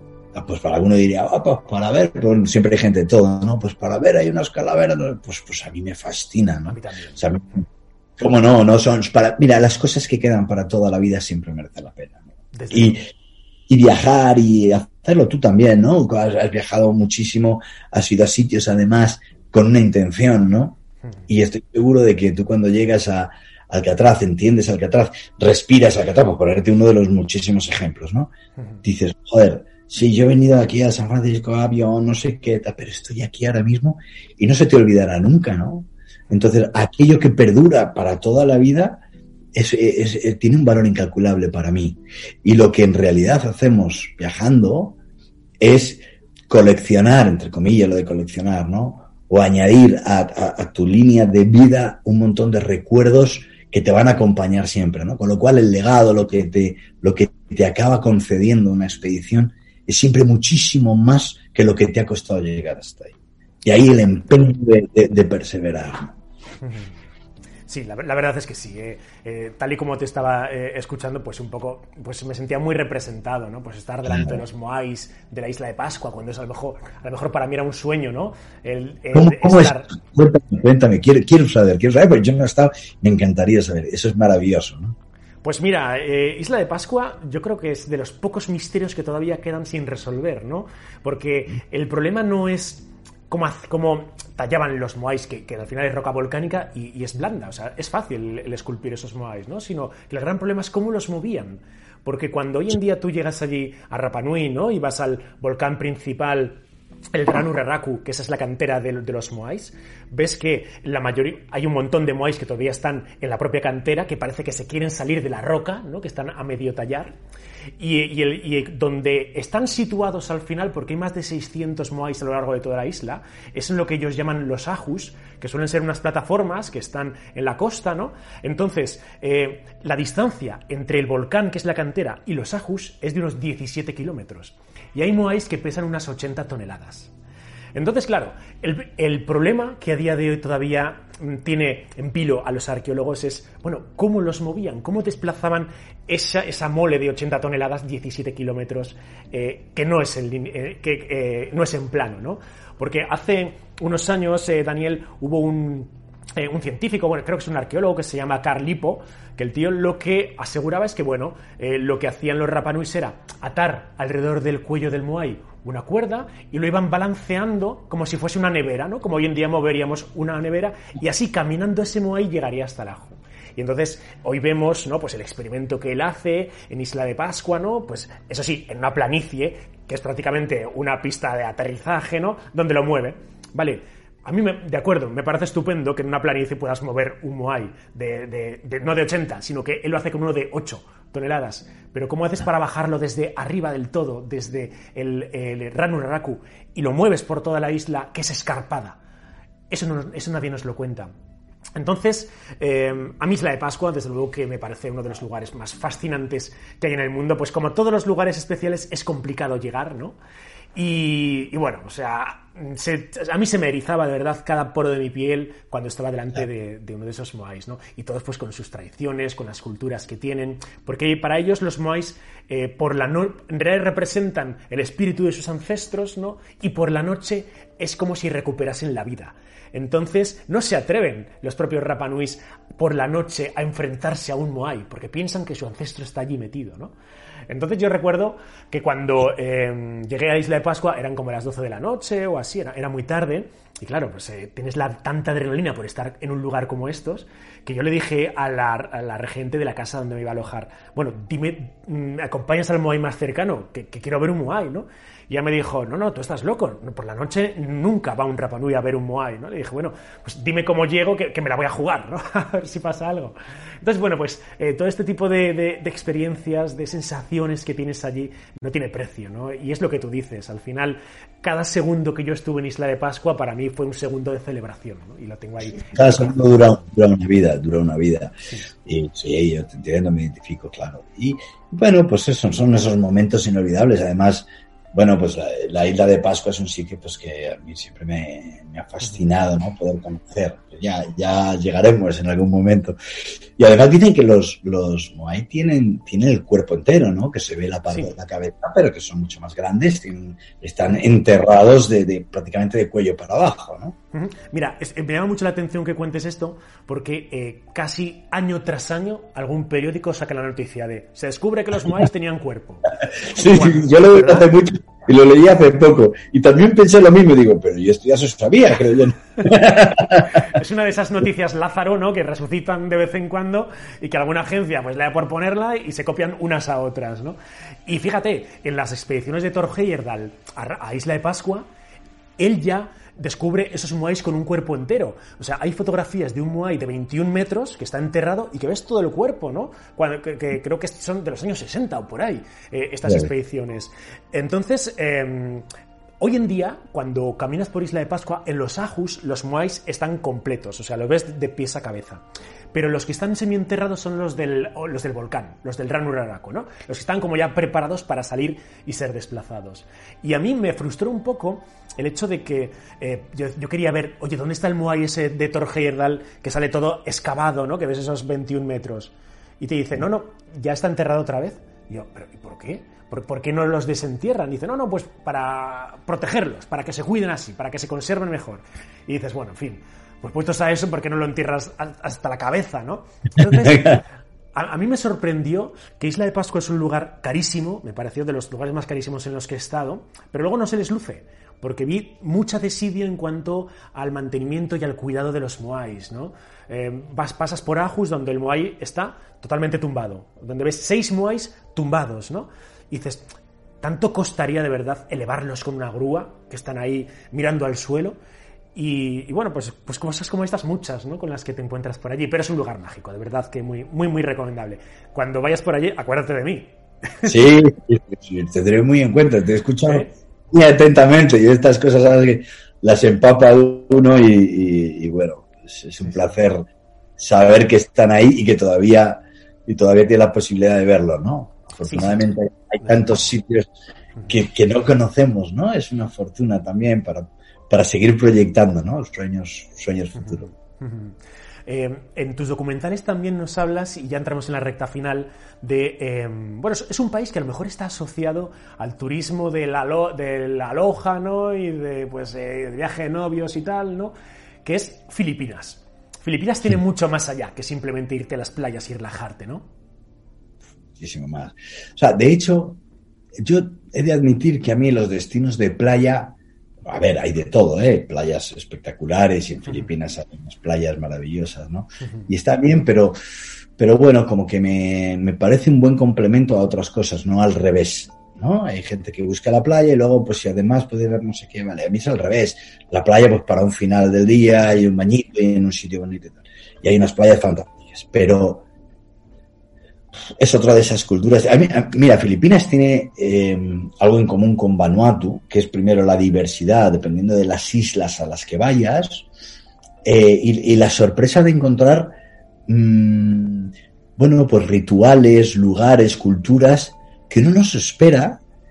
Y, y, de hecho, mira, pues antes cuando contabas también de cosas así medio mágicas y... Pues Filipinas está llena, está plagada de ellas. Mira, nosotros estuvimos en el norte de Filipinas, donde está la, la sierra, eh, que es una cordillera tremenda, es decir, pasas de, del mar a los 2.000 metros en nada de tiempo, y el paisaje ya de por sí es, es fascinante, ¿no? Con, con esas terrazas que van peinando esos paisajes maravillosos, con unos valles tremendos, solamente por descubrir esos, esos valles de terrazas ya merece la pena ir. Pero si te metes un poco más, hay culturas como la de los Ibaloi, que son realmente mágicas, ¿no? Mira, los Ibalois tenían, eh, tenían unas formas de afrontar la muerte, que antes hablábamos de los Tanatoraya, impresionante. Y de hecho yo he visto que, que, en alguno de tus reportajes has ilustrado eso, y creo que no era en Filipinas, creo que era en Sulawesi, eh, la, la tradición de colgar los ataúdes entre el cielo y la tierra, ¿no? pues, pues, eso lo tienen allí. Tú vas de repente a un acantilado y ves un montón de ataúdes colgando, ¿no? Y algunos tienen más de 200 años y otros tienen 25 años, pero la tradición continúa. Pero luego hay un lugar que es, es muy siniestro, ¿eh? O sea, y es un lugar brutal. Y es un lugar donde enterraban a sus antepasados eh, los metían, a ver, los momificaban, los metían en ataúdes y los ataúdes en una gruta. Y nosotros, dicho, o sea, hay momias dentro de unos ataúdes, dentro de una cueva. Dios, queremos ver eso, que hay que ir a... No, pero no es tan fácil, no es tan fácil, porque los espíritus de, de los muertos te tienen que dar el permiso. Le digo, bueno, ¿y cómo se pide el permiso? Pues como piden ahí las cosas, tú traenos dos cerdos hay que tener un cerdo blanco, un cerdo negro, los sacrificas, por supuesto toda la, aldea come de eso y luego se emborracha con ginebra y con tal, y cuando ya está todo tal, el chamán coge la bilis de uno de los cerdos y si las bilis tiene buen color, puedes ir a grabar. Y si no tiene buen color, no, dices tú, ahora la Y dudó, ¿eh? Dijo, no sé. La verdad, es decir que estas cosas que a veces luego es o sea, porque todo esto es, de verdad, yo tengo un gran respeto, pero hay momentos que son cómicos. Y él se había pasado con la ginebra y estaba que yo creo que no veía la bilis, Y entonces había un grupo de gente intentando convencerle que sí, hombre, que está bien la bilis y yo mismo que sí. Yo no lo acabo de ver, que sí, hombre, que sí, que, volvió con la que hemos armado y al final nos dio el permiso él cayó al suelo, literalmente, y dijo, venga, sí, y fue como un fin de fiesta y dos plus se desplomó el pobre y nos fuimos a grabar esas, esas tumbas, ¿no? Y entonces tú ves, y además tienen una característica, y es que eh, las momias, eh, como pasa en alguna de Guanajuato, en México, que también hay unas momias, hay un museo que es muy interesante, y algunas momias tienen, digamos, un rictus como de, de defensivo, como si hubieran muerto instantáneamente, ¿no? Lo cual es, es también inexplicable, ¿no? Además, como momificas a alguien así, o abriendo la boca o girando así. Entonces es, es, muy siniestro verlo, ¿no? Muy rollo Pompeya, ¿no? Sí, sí, un poco como, como Pompeya. Solo que aquí los, los, los ahuman a los muertos, como decían ellos, no, ahumamos a los muertos. Y yo sostengo que a día de hoy, en esa región, se sigue momificando gente. Lo que hacen es los secan, ¿no? Y, con un proceso que desconozco, pero de secado de líquidos y demás, los momifican a día de hoy. Porque de hecho entrevistamos a un hombre, pero fíjate cómo es toda esa región. Además te podría contar mil cosas, porque todo eso es una, región fascinante en el sentido místico y misterioso y tal. Y nos dice, nos dice la guía que con la que, la que íbamos, dice, hombre, pues aquí dicen que vive en un pueblito, por ahí apartado en una sierra, el hombre más anciano del mundo. Digo, ah, digo, ah, sí, sí, sí, sí, está aquí. Digo, ¿queréis conocerlo? Digo, sí, sí, sí, quiero, claro que quiero conocerlo. Y ahí fuimos a conocer al tipo y nos dijo, y, le preguntamos, y efectivamente, el hombre era un hombre enjuto, tal, no sé qué, eso sí, tenía en un bolsillo de una americana, él estaba en una casita de campo con su americana puesta, y se saca un puro y se pone a fumar el puro, cuidado, ¿eh? decía que tenía más de 120 años la guía, y él decía, no, no, no, yo tengo 150, que ya saber, pero el caso es que le preguntamos en un momento dado, digo, bueno, él nos pregunta, ¿de dónde sois? Y digo, pues mira, somos, somos españoles. Y dijo, ah, castellanos. Digo, yo, dice, yo trabajé con los castellanos. Oh, echa cuentas, ¿eh? Por entonces, en de Castilla, lo, español era, se llamaba castellanos. Y los castellanos abandonan Filipinas en 1898. Esto estamos hablando de 2015 cuando pasa. Y él trabajó con ellos. Era un tío que podía tener 130 años realmente haciendo las puntas, ¿no? Lo cual, bueno, pues nos dejaba loco. Pero ahí pues, pasan muchas cosas. Filipinas es un lugar maravilloso, súper, súper distinto y, y, cada, y cada rincón tiene, tiene un aliciente, ¿no?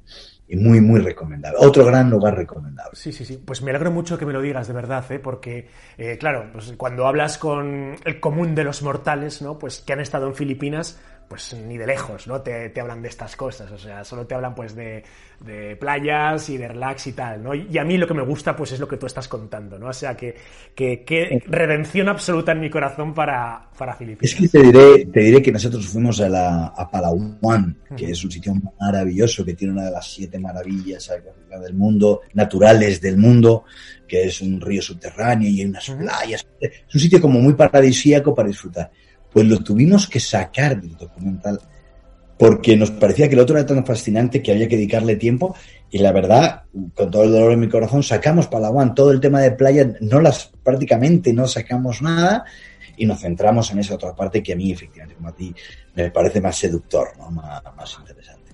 Qué pasada. Bueno, vamos a ir terminando ya. Daniel, que te estoy aquí exprimiendo como un cítrico, sacándote todo. Eh, y, vamos, que es un placer, eh, desde luego, que, que tenerte por aquí. Eh, ¿Qué tenemos que hacer para poder ver eh, tus documentales? Porque si esto es simplemente como lo cuentas, aventureros, imaginaros verlo en imagen, ¿no? ¿Dónde podemos verte? Pues mira, a ver, bueno, hay, varios documentales, ¿no? un mundo aparte, pues por desgracia le perdimos la pista por un problema los distribuidores, bueno, desaparecer cosas que pasan en este mercado, pero bueno, está en subido, alguien lo ha subido por ahí en, YouTube, que, a mí por desgracia nunca me gusta recomendar eh, YouTube en eh, los nuestros documentales porque creo que hacen flaco por. Pero bueno, si alguien, tiene interés, si alguien tiene interés en verlo, pues puede ver en YouTube que está cortado a baja calidad. El Pacífico lo tenemos en Amazon, Amazon Prime, ¿vale? Ahí quien quiera entrar busca Pacífico y podrá ver los, los, los 10 capítulos.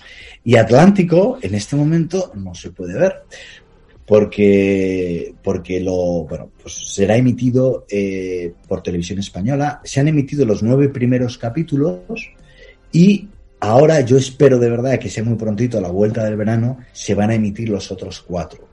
Y cuando se emite la serie, durante una semana se pueden ver a la carta también, pero después, pues en principio no hay ninguna plataforma todavía eh, que tenga los derechos de Atlántico. Tú piensas que es que si todavía no hemos acabado la serie, ¿no? Estamos como corriendo y ahora viene el, proceso un poco, pues intentar apuntar, distribuir eh, y, que, y que la serie tenga esa proyección. Bueno, ¿nos recomiendas una película? pues, pues mira, te puedo recomendar muchas películas, pero nada que ver con, con viaje. A ver, yo soy de Indiana Jones, ¿vale? Vamos a decir, para mí mi película es Indiana Jones. Pero si me dices una película que a mí me marque, desde el punto de vista de la fotografía, te diría que, o de la realización más que de la fotografía, la lista de Schindler, que la he visto recientemente y siempre me, me maravilla ver esa, esa película. Y luego, pues por el amor que le tengo yo a, a Escocia, a esas tierras que he ido alguna vez, Braveheart es otra película que, que me, que me fascina, ¿no? Pero bueno, te diría muchas, de, de muchos géneros, de muchos géneros, y por muy, muy diversas razones, ¿no? Sea, porque sea un guion eh, delicioso como los de Juan José Campanella, a una gran fotografía como la de Braveheart, que me parece espectacular, o la lista de Schindler, o porque sinceramente es, entras en un tobogán como las de Indiana Jones, ¿no? Pues te podría decir te podría decir muchos. Pero hace tiempo que no veo una gran, gran, gran película. Hace mucho tiempo, he de decirlo. Que me haya pues marcado últimamente pocas. Si me recomiendas alguna, rápidamente te la, te la Hombre, eh, eh, parece ser que Harrison Ford se está animando con Indiana ah, Jones. Ah, bueno. la 4, ¿eh? porque todos sabemos que Indiana Jones es una trilogía. Sí, bueno, no, la quinta, ¿eh? Sí, sí. Porque hizo ya un remake, vamos, un, una secuela, eh, creo que fue la cuarta, si no me equivoco. El reino de la de cristal, ¿no? Sí, esa, exacto. Es que no, la cuento, esa no la cuento como película de Indiana Jones. Vale, está bien. ahí podemos abrir otro debate de otra hora, ¿eh? También te digo. ¿Un libro que nos, que nos recomiendes por ahí de, aventuras o de viajes? Pues mira, a mí eh, ahora me estoy leyendo eh, Ébano de Kapuczynski, que me está fascinando y lo tengo por eso muy, muy reciente. Eh, bueno, yo animaría a alguno. A, mira, voy a recomendar un libro que no suelo hacer estas cosas por, porque parece el colegueo, pero de un amigo mío que a mí me, me ha marcado mucho últimamente en, en, mi viaje a África, que se llama El Macondo Africano, uh -huh. de Javier Brandoli, que Brandoli además nos ha acompañado en un pequeño tramo de, de Atlántico y ha sido pues, un corresponsal de, de, de, del mundo en África durante mucho tiempo y conoce mucho África. Y a mí me llamó mucho la atención también porque lo tengo, porque lo tengo reciente. Pero bueno, te podría decir libros, decenas de, de libros de, de, viaje, de aventuras o no de aventuras, ¿no? Porque eh, eh, muchas veces en casa del herrero, sabes lo de cuchillo de palo, ¿no? Sí. Yo muchas veces me, me, me abstraigo de eh, del tema viaje. Yo sí que me gustan los documentales, pero puedo ver documental de cualquier cosa y películas que me desconecten también un poco de, de, del tema viaje. ¿no? A veces hay que desconectar a veces de incluso de, de, la magia de los viajes. Bueno, hablando de películas, yo recuerdo que la he visto un par de veces, ¿no? Eh, la de la ciudad perdida de Z, ¿no? La historia de Percy Harrison Fawcett buscando, pues... Eh, no la he visto. No, no, no, no. Pues es la historia de, de Fawcett, ¿no? El, personaje en el que está inspirado Indiana Jones y su búsqueda en, el, en la selva del... ¿Cómo es el...? Ay, ya, ya lo diré la selva del río Madre de Dios, ¿no? por, por toda esta zona, pues buscando una ciudad perdida. Eh, es, es, a grandes rasgos, la verdad es que la historia real es, es fascinante, ¿no? Pues estás de, del típico aventurero, ¿no? Eh, Percy Fawcett se encuentra en la biblioteca de Río de Janeiro, ¿no? En la sección de, río, de, de libros raros, ¿no? Y allí encuentra eh, un libro eh, donde pues eh, aparece un documento, ¿no? El que creo que le llaman, ¿cómo, ¿cómo, le llaman el documento? No me acuerdo, pero bueno, habla de la ciudad, de una ciudad que se llama Z, donde pues determinados indígenas eh, se encontraban allí, ¿no? Pues que tenían mucho oro y tal, ¿no? Una especie de eh, historia paralela a las del Dorado. Y él se embarca, ¿no? En, en eh, la búsqueda de esta ciudad perdida de Zeta. Y bueno, pues se llevó a su hijo y a un coleguilla de su hijo, ¿no? Y empezaron a una expedición que era financiada, no te lo pierdas, tenía patrocinador, creo que era el, el, el London Post, me, me, quiere sonar, que él, él, lo que hacía era enviaba eh, cartas eh, todas las semanas de cómo iba la expedición, en el eh, periódico se publicaban y así tenían pues su patrocinador, ¿no? Hasta que llegó un día en que dejaron de llegar cartas. Entonces esta película, la, que se titula La ciudad perdida de Z, es la historia de lo que le pasó a Percy Fawcett allí. Qué buena. Muy buena. Qué buena. Pues mira, te agradezco la, la recomendación. Me, me, me, recuerda un poco en esta línea de, de, de gente que, bueno, que sale apasionada y que busca esos patrocinadores con lo que tanto nos identificamos, sí. ¿no? Con la de Contiki, ¿no? ¿Has visto esa película? ¿Cuál, perdón? Con, Contiki. Ah, hombre, por supuesto. Sí, sí. Es la que para cruzar el, el Pacífico y llegar a, a, para hacer la ruta un poco de, de, de, de los maoríes, ¿no? Me parece que... Sí, sí, sí, sí, sí. Es que, a, a, sí, sí, Thor Heyerdahl es que es, es, de mis aventureros de cabecera.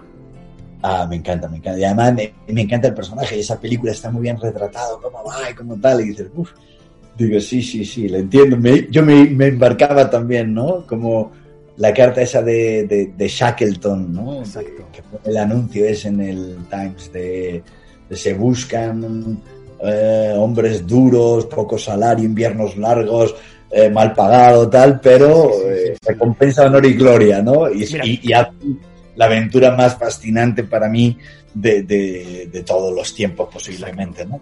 Honduras, ¿no? Más, ¿no?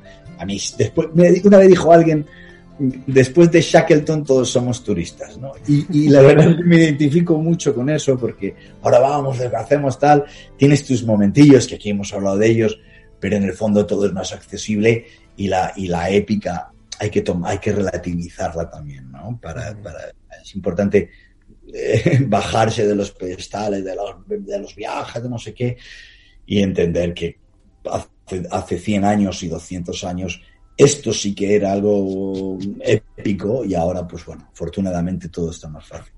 Exactamente, ¿no? Eh, qué buena historia, ¿eh? la de Shackleton, y, y, que fíjate, una historia de fracaso al final, que ni siquiera llegaron a tocar la Antártida cuando la iban a atravesar, ¿no?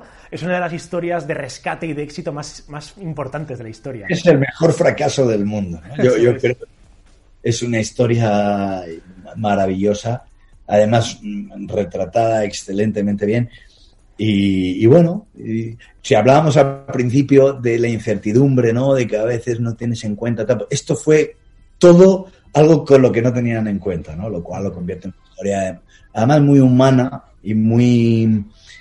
Y en ese sentido, joder, como. eh, muy visceral, ¿no? Que es una palabra que hemos usado hoy mucho, pero eso sí que es visceral, visceral, ¿no? De tirar para adelante, de venga, ¿no? Coraje, todo, muchos valores ahí. Y al final ese, volvemos al principio de, de- esta entrevista, ¿no? Cuando hablamos de que al final lo importante es la persistencia, ¿no? Que si tienes un sueño, a por él, cueste lo que cueste, ¿no? Y estas historias te lo demuestran. Y aunque te den muchos nos, ¿no? Eh, ahora que eh, comentamos lo de eh, Thor Heyerdahl, ¿no? Eh, la historia del Kontiki a mí me fascina por cómo comienza todo. Porque él se encuentra con su novia, ¿no? Pues en, la Polinesia, y entonces él eh, está hablando pues con unos ancianos del lugar, ¿no? Y ellos le dicen que su dios principal se llama Tiki y que viene del este. Claro, cuando en principio, pues eh, eh, la genética de los polinesios vendría de su oeste, ¿no? De, Asia, no, no- no de América. Entonces, esto a Thor Heyerdahl, pues le empieza a hacer este run run porque él sabe que eh, pues uno de los dioses de los incas es Kontiki Viracocha y cuentan como Kontiki Viracocha pues eh, un día decidió marcharse hacia su eh, oeste, ¿no? Entonces, claro, él dice, ¿y este Kontiki Viracocha no será este tiki de lo que hablan los polinesios?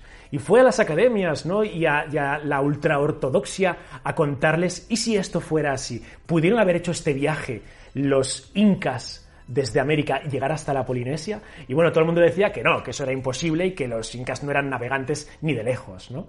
Y le dijeron, bueno, pues si tan seguro estás, pruébalo e inténtalo tú mismo. Y lo hizo, ¿no? Entonces me parece una, una victoria brutal para los entusiastas, ¿no?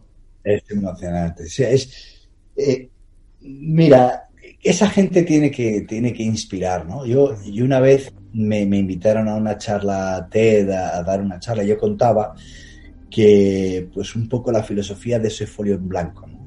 Así que al final tú tienes un folio en blanco en las manos, escribe lo que quieras. Si tú tienes el regalo del tiempo, escribe lo que quieras en ese papel y vea por ello, ¿no? que es una premisa muy sencilla, pero en el vea por ello están todos los desvelos del mundo. Pero bueno, a veces hay que atreverse a soñar, ¿no? Aunque quede un- suene un poco cursi y demás, pero, lo, No, pero lo creo, pero lo creo de corazón, ¿no? Hay que atreverse a decir, voy a marcar un rumbo que a lo mejor está muy poco transitado, ¿no? Pues ve. Pero claro, intenta ir hasta el final, ¿no? Y cuando llegas al final, miras para atrás, aunque no llegues a donde tú pensabas, ¿no? Porque muchas veces partimos eh, las cosas entre éxito fracaso y no, no se trata de eso, es llegar a un punto donde mires atrás y dices, wow, me ha merecido la pena, ¿no? Aunque no haya llegado donde querías o aunque haya llegado a otro sitio, pero que en ese camino, bueno, pues te hayas enriquecido. Yo creo que viajar siempre aporta eso, ¿no? Miras atrás y, y bueno, te- sientes que las horas invertidas en tu vida, en esos viajes, nu- nunca te arrepientes de eso, ¿no? Por lo tanto, algo tendrá que merece la pena tanto y por la que muchos, pues, nos desvelamos tanto y sufrimos tanto, por otra parte. Desde luego. Bueno, mm, pues eh, muchísimas gracias por todo, la verdad, eh, Daniel. Em, yo creo que toda la gente que nos está viendo ahora mismo y los, los eh, seguidores de Desafío Viajero están esperando que te haga la pregunta que hago a todos los invitados al final y que en tu caso me hace especial curiosidad. Me genera. A ver si sacias mi curiosidad. Daniel, A vamos a suponer que puedes hacer pues una cena, irte a cenar con tres personajes históricos. ¿A quién metes en esa cena? Contigo. ¿Que ¿A tres personajes históricos? Muy buena pregunta. Pues mira, te diría, un viajero y yo te pondría a Juan Sebastián Elcano, ¿vale?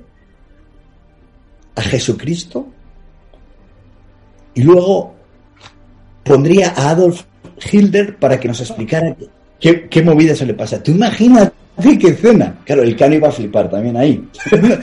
no, pero para entender las cosas, ¿no? Siempre pensamos con gente que te aporta, pondrías a Gandhi y todo lo que sea, pero, pero yo quiero una cena que se llama, que, que- que haya un poquito de... de- y, y le preguntaría muchas cosas. Es que es verdad, es que muchas veces a los antagonistas les preguntaría más cosas, porque ojo, también cambió el mundo, ¿no? De una manera perversa. Me gustaría, me gustaría eh, saberlo. Y, y, al Cano le preguntaré mucho, que lo que pasa es que tendríamos que hacer cena, desayuno y posiblemente la, sería desayuno, comida y cena y a la cena ya no vendría Hitler, tío, ya le diríamos hasta aquí. pero, pero no sería surrealista. Y a Jesucristo, porque me parece que es el personaje histórico, bueno, pues que, que, que más ha aportado. Yo cuando estuve en Jerusalén, que me pareció también otra de las ciudades que hay que conocer una vez en la vida, entiendes todo lo que, lo que esa figura ha, creado, ¿no? Ya independientemente de credos, me parece una persona pues capaz de haber cambiado, de haber cambiado el mundo y esas personas pues tienen seguro tendrían una, una conversación interesante, ¿no? Pues eh, estupendo, Daniel, que de verdad que, que, estoy muy agradecido. Ha sido la entrevista más larga que se ha hecho en la historia de Desafío Viajero, pero que es que te estaría escuchando horas y horas y horas y no, y no me cansaría, ¿no? Entonces que eh, es un placer enorme el haber tenido aquí tu presencia. Y bueno, pues si quieres eh, dar pues unas últimas palabras a los aventureros y aventureras que nos escuchan por ahí, pues este es tu momento. Pues nada, ni, ni, ninguna, ninguna palabra más, tampoco quiero aburrir a nadie, simplemente pues te agradezco la, la invitación, creo que, que, que, haces un gran trabajo y que además, mira, estos, estos canales, eh, bueno, pues son también el alimento a lo mejor para otros, ¿no? Para, para intentar eh, ilustrar, mostrar, animar a que la gente se mueva y más en, en estos meses tan, tan duros, tan confinados, ¿no? Tan feos que hemos pasado pues, pues uno siempre tiene refugio de, de canales como este, así que también eh, admiro y aplaudo tu, tu, iniciativa y te agradezco que me hayas invitado. Para mí ha sido un, un placer compartir bueno, pues, este tiempo. Eh, gracias, Daniel. Lujo asiático tener aquí a, a Daniel Landa en Desafío Viajero. Pues bueno, eh, el, es que tenemos que decirlo así, ¿no? Pues el Willy Fogg jamás, nunca mejor dicho, del siglo XXI. Sí. Así que, que, muchísimas gracias. Bueno, pues aventureros, hasta aquí la entrevista de hoy. Espero que os haya llamado la atención, que vamos, os ha resultado interesante, sí o sí. Yo escuché a Daniel Landa hace un tiempo que él decía que, bueno, el ir a lugares interesantes no te hace más interesante, sino que el interés está allí. A ti solo te ponen allí, ¿no? Pero bueno, o sea, me vas a permitir, Daniel, que yo te corrija porque desde luego que tenerte aquí, pues bueno, eh, pues una persona de un interés brutal, ¿no? Así que, que estupendo. Pues como os digo siempre, si el vídeo os ha resultado interesante, ya lo sabéis, suscribiros a Desafío Viajero y activad la campanita de las notificaciones que está aquí, dadle me gusta y os espero en www.desafioviajero.com. Hasta la semana que viene, aventureros. Gracias por estar ahí. ¿No te encantaría tener 100 dólares extra en tu bolsillo? Haz que un experto bilingüe de TurboTax declare tus impuestos para el 31 de marzo y obtén 100 dólares de vuelta al instante. Porque no importa cuáles hayan sido tus logros del año pasado, TurboTax hace que cuenten. Obtén 100 dólares de vuelta y tus impuestos con 100% de precisión. Solo con Intuit TurboTax. Debes declarar para el 31 de marzo. Crédito solo aplicable al costo de la presentación federal con TurboTax Full Service. Oferta sujeta a cambios o cancelación en cualquier momento.